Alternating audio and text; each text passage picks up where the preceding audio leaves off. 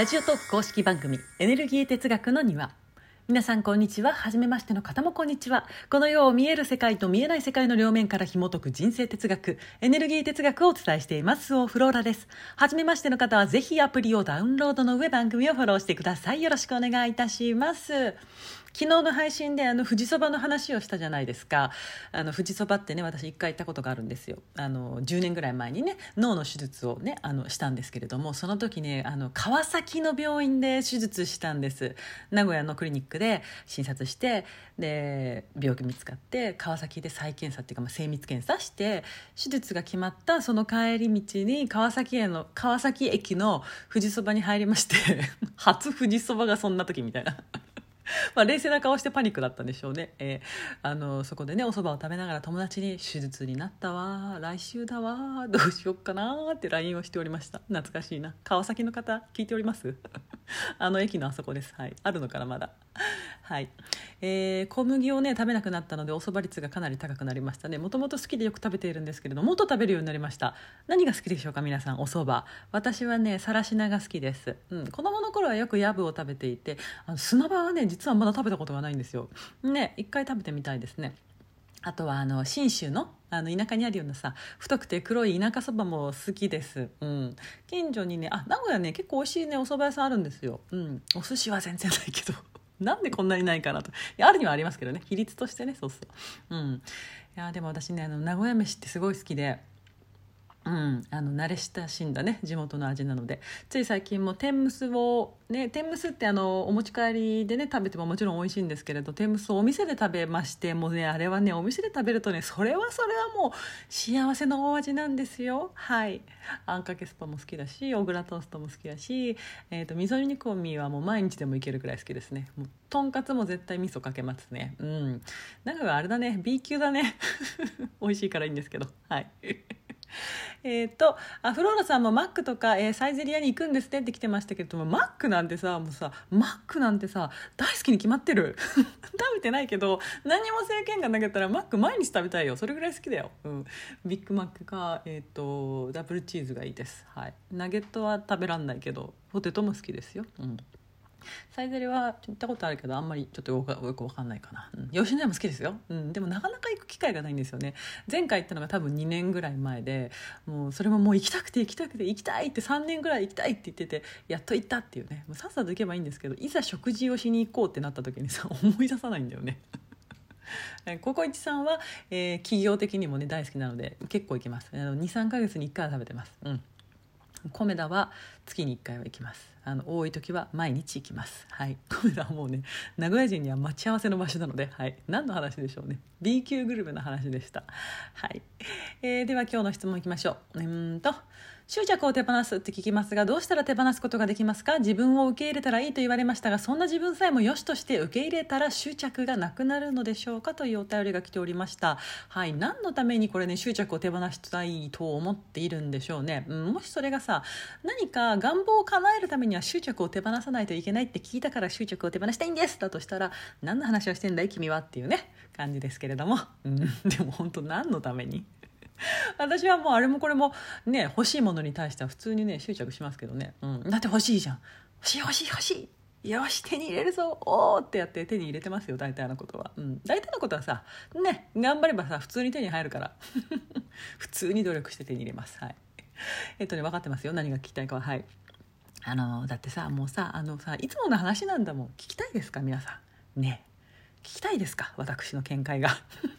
てませんか？大丈夫ですか？じゃあ行きますね。えっとねえー、執着を手放す、えー、執着しなくなるってそれはね、うん、結果なんですよ、ね？はい、結果をいきなり変えることはできないんですよ。何らかの過程があってその結果そうなるわけでいきなりり過程をすっ飛ばして結果はないんですね、うん、じゃあこのねあのおそらく質問者さんが聞きたいであろう執着を手放すと叶うっていうことはどういうことかというとじゃあ、えー、タイミングがいいのでね本の話もしますね。じゃあ私が本を出したいと思いました、うん、確かに4年前に思いましたよ。思った私はどうしたか、えー、出版についてのセミナーを受けに行きました、うん、とっても現実的ですね。でそこで一生懸命出版について勉強しました。もうそれはそれは大変な日々でしたよ。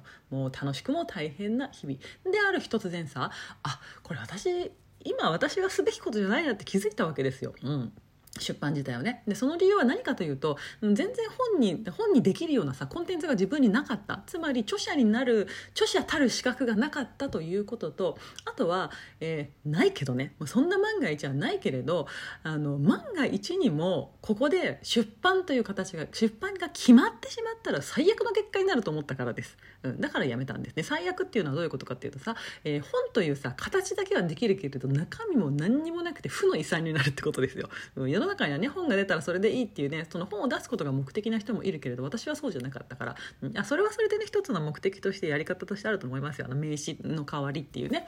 うん、で、えー、執着がなくなったんですよ。だからなんかそうやってあそういうふうに思ったから執着がなくなったんですね。ではないわけよ、うん、そうではなくてこれはさ何をしていたかというとね私がそこで何どういうことをしていたかというと目の前のことを一生懸命やったってことですよ。自分の心に正直にやりたいことだけを追い続けていったってことなわけよ。ここで私が指摘したのはね、うん、で私この後にね今の仕事を本格的に始めます。もうそれは本なんてものを一切忘れて同期たちがさどんどんね出版していったけれども。ねその時はもう出版に興味がないから。だって自分には書ことがなかったからね、うん、興味がないっていうか本というものは好きだし出版はいつか自分も、えー、本を出すタイミングは来るだろう書きたいなということは思っていたけれどもでも、ね、今現在出したいっていう気持ちじゃないけどだからおめでとうと気持ちのみでそれはね、えー、それはそれ。自分は自分って感じでね普通に淡々と、うん、淡々じゃないな、うん、ゴリゴリと。音がするほど自分のビジネスをバリバリやってったよね、うん、でそうした結果今度本が出るんですよ、うん。ね、あの手放すっていうのはさ、えー、じっと座っててうーん手放すえいとかさできませんから、うん、そうではなくて。今やりたいことに夢中になっていったら結果として忘れるってことです。それでは手放すって。忘れるってことだよ、うん、人はさバカじゃないからさ一度欲しいないいなとさロックオンしたらさ忘れないですよ、うん、でも他にうんあそうそうじゃあさね大好きだけど別れるしかなかった元からいますか？そういう人が。ね。でも次にいいなって人が 現れたらさそんなのもう秒でどうでもよくなるじゃん。ねそういうことです。はい。そうやって次に目がついたら人って忘れるの。であの欲しいなとかこうなりたいってことはね今現在手にしていないし今現在そういう自分じゃないからそう思うんですよね。当たり前ですけれど。そういうどうひっくり返っても今現在自分にないものはもう日本語が崩壊しそうですけれどないものはないんだって、うん、どんだけ念じてもないんです。今にそれは。絶対にない。だから欲しがるだけストレスなんだよ。わかる？言っている意味。ね。だからね欲しいなとかこうなりたいながあったらそれは一旦うんよし欲しいなりたいって思う。っていうことにとどめる。自分はそう思うんだなって自分が分かっておく。であとは目の前にあることをコツコツやるんですよ、うん、目の前にさあることしか目の前にはないんだからさ。いくらあなたがねじゃあ今自分で起業してえバリバリ頑張りたいってさ思ってたってさ会社員だったならばさ会社の仕事を一生懸命するんですよ。起業したいですっていう自分を知りながら会社員をする。うん趣味もする。恋愛もする。何でもする。新しい場にも行ってみる。とにかく自分がやりたいと思ったことを、うん、どんどんやっていく。そしたらさねそうやって夢中を追いかけていったら自分の好きなこと,、ね、ことをやっていったらうんなんていうのかなそれってさなんていうのうんとやり散らかしていくって感じだよね。もうあれもこれもやりたいことをやってやってやってったら気づいた時にはそう気づいた時には何かがどこかで形になってくるんですよ。自分の思わぬところにね。自分の思わぬタイミングでね。私の出版もそうでしてあの全然考えてなくて普通に仕事をする毎日だったわけですよ。もう何にもあの編集者さんとなんか会うとかさ、ね、コンタクト取るとかフェイスブック上でいいねをするとかそれすらないぐらい何にもなかった。でそしたらある日セミナーのその主催者の出社主催者の方からメールが来て、ね、そこでまた編集者さんと会う機会をもらったっていうね。うん。努力はさ必ずあの必ず裏切らない。